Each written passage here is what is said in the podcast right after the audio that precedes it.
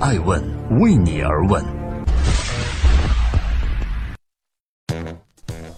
Hello，大家好，二零一九年三月二十六号星期二，爱问人物创新创富，欢迎大家的守候。今天我们来聊一聊香港的李姓富豪，不止李嘉诚一个。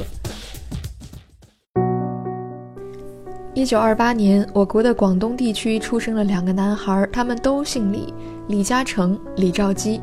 近一个世纪前的那一年呢，谁都不会想到他们俩会在日后叱咤风云。尽管今日的李嘉诚与李兆基是可以相提并论的一代传说，但他们的成长轨迹却迥然不同。与白手开家立业的李嘉诚截然相反的是，李兆基的原生家庭为他自度金光。他是天宝荣金铺和永生银号的四公子，是货真价实的富二代。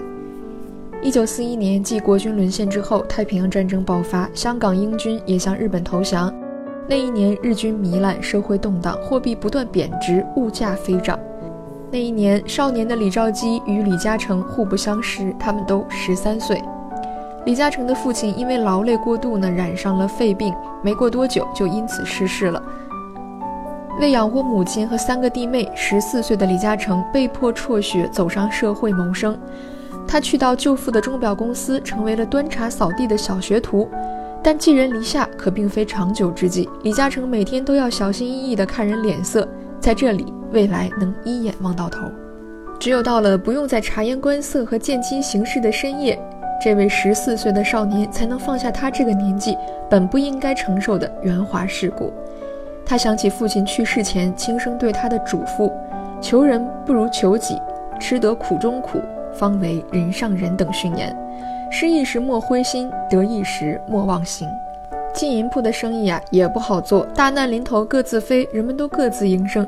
铸金匠是打金偷金，打银偷银，眼看着自家个儿的财产就这么外流，成为他人嫁衣。可铸金匠在当时又是不可得罪的奇缺人才。四少爷李兆基的心里火急火燎，还不及少武之年的李兆基决心自己学习铸金的核心技术。十二岁呢，就已经熟练掌握了鉴别和炼制黄金，成为顺德无人不知的神童和黄金奇才。很快便出任天宝荣金铺的头柜。这个小小的少年从中悟出一个道理：求人不如求己，当老板要有过硬的本领才行。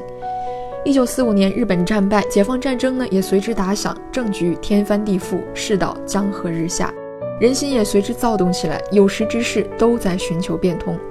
当了四年掌柜的李兆基带着一千块钱，只身去往香港，想要在这里创出自己的一片天地。那一年他只有二十岁，而那时的李嘉诚早已离开舅父的钟表公司，并做了一年行街仔的销售工作，升任为总经理。传奇二人的一代香港神话终于拉开序幕。解放战争之际，不少内地财主跑到香港，外汇兑换业务还有黄金买卖的生意十分兴隆。李兆基呢，利用熟悉货币兑换业务的优势，从事买卖外汇和黄金的生意，在这场黄金大战中，为自己的商业帝国赚来了第一桶金。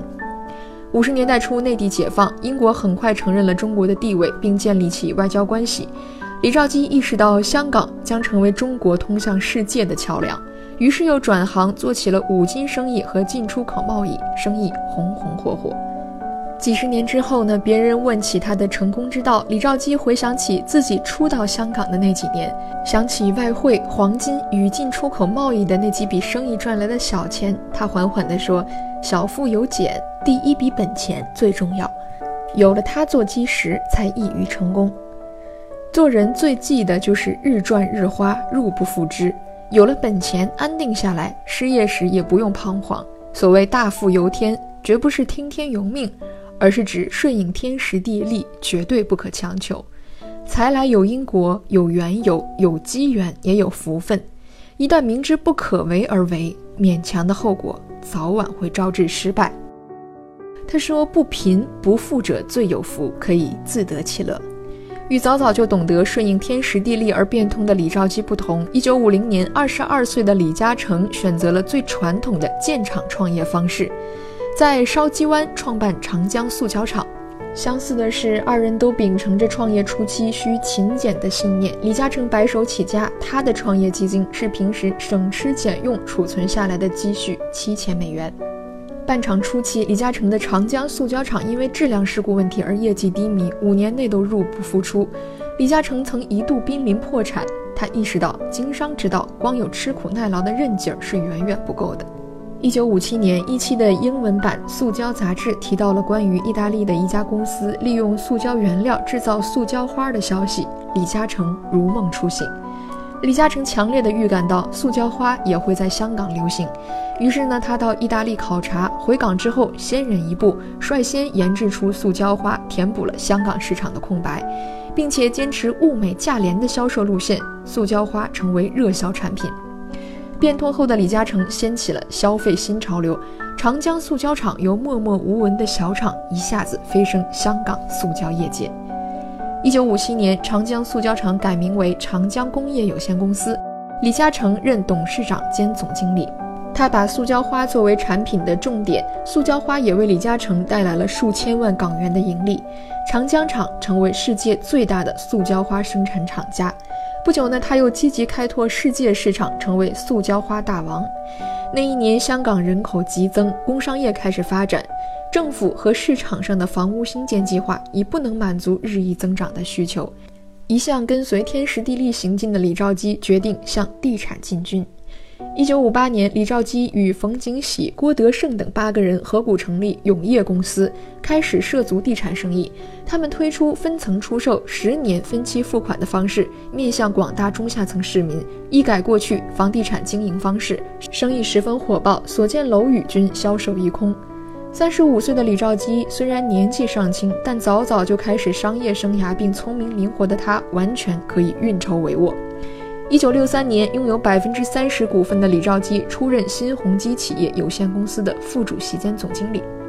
他主要负责三件事情：建楼的图纸设计、买入土地以及楼宇销售。在责任范围内，李兆基件件事必躬亲，并借此练出一身的本领。比如，李兆基过目即能判断出图纸的设计是否存有不当之处。李兆基获取土地的办法呢也与众不同。据《华商韬略》报道，在香港，恒基兆业很少参加政府的土地拍卖，但总是有办法买到质优价廉的地盘。这是出于李兆基的两大法宝：购入以种换地权益书以及庞大的系统工程旧楼改建。买下黄金地带的旧楼，在旧地盖新楼，这种办法一举多得，发展商获利，市容换新。就业主套现，政府增加税收，但却十分辛苦。所以呢，恒基兆业练出了另一个绝活——并楼。虽然并楼极其艰辛复杂，一个业主不卖就会满盘皆输，但李兆基信奉寸土必争，乐此不疲。一九五八年涉足地产界的不仅一个三十岁的李兆基，还有同样三十岁的李嘉诚。那一年，李嘉诚在港岛北角建起了第一幢工业大厦，正式介入地产市场。一九六零年，又在柴湾兴建了第二幢工业大厦。六七年，左派暴动，香港地价暴跌，李嘉诚迅速趁机购入大量土地作为储备。一九七二年，李嘉诚的长江实业上市，其股票被超额认购六十五倍。也是那一年，新鸿基地产股票正式上市，但李兆基呢，也于同年正式与新鸿基分道扬镳，分得了约值五千万港元的地盘和物业。他又与胡宝兴合作组建了永泰建业有限公司。一九七三年初，恰值香港股市牛气冲天之时，李兆基趁机推永泰公司上市，股价大涨，李兆基赚得盆钵满盈。两年后，李兆基成立了自己的公司恒基兆业有限公司，股本一点五亿港元。公司成立之后，李兆基买壳上市，即收购了他与人合股的永泰建业公司。李兆基接手之后呢，凭借老练的手腕和经营技巧，永泰发展良好，股价也随之上涨。一九七六年，股价翻了足足三倍。一九七八年，李嘉诚作为香港的企业家代表与邓小平进行了会面。那是改革开放的前夕，也是内地将要与香港进行更多商业往来的预警。此后，无论是李嘉诚还是李兆基，都愈来越一发不可收拾。那几十年正是他们最辉煌的时代。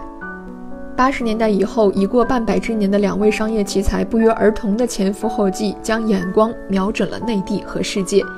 由中国广州至加拿大，再到新加坡等地，只不过目光的方向与领域不同。李嘉诚呢，瞄准各行各业的商机；李兆基执着于房地产的根基基础之上，寻求多元化发展。一九九四年，李兆基登榜世界著名财经杂志《福布斯》，位列全球富豪榜第十三位。次年，李兆基直入世界十大富豪之列，排名第七，成为香港首富，并被称为“香港巴菲特”。一九九六年，李兆基以一百二十七亿美元的个人资产被福布斯杂志评选为亚洲首富，亦为当时世界的第四大富豪，至今仍是华人在世界富豪排行榜的最高名次。一九九七年，李兆基再次蝉联福布斯全球富豪排行榜第四位，个人资产高达一百五十亿美元。即使到了二零一零年世界金融风暴之后，那一年的福布斯全球富豪榜统计中，李兆基仍然以一百八十五亿美元的个人资产位居全球第二十二位，全球华人富豪第二位。一九九九年，李嘉诚超越李兆基登顶香港首富。二零一一年福布斯富豪榜中，李嘉诚位于排行榜的第十一位。一二年福布斯富豪榜中，李嘉诚排名第九，荣膺亚洲首富。一三年，福布斯公布李嘉诚财富大增至三百亿美元，继续稳坐香港首富的宝座。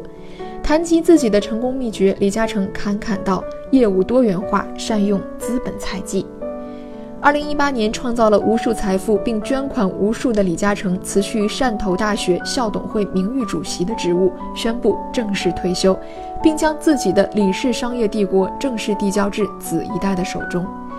紧接着，二零一九年三月二十日，恒基地产发布公告官宣，公司董事会主席及总经理李兆基博士因年事已高，现正式考虑退休。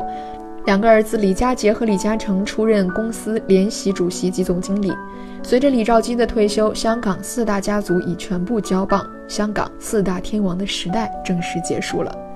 有传闻说，李兆基和李嘉诚的关系实际上并不好，两人呢常年暗自较量，在商业游戏的世界里也不免经常出现碰撞与竞争。两人同年出生，都缔造了各自的李氏帝国，成功的路程也有相似之处。他们同时期创业，同时期做房地产，同时期跨国经商，同时期上市，甚至同时期退休。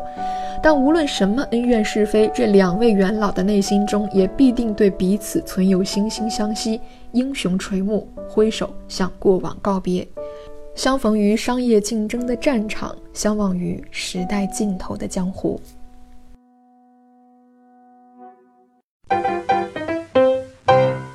爱问是我们看商业世界最真实的眼睛，记录时代人物，传播创新精神，探索创富法则。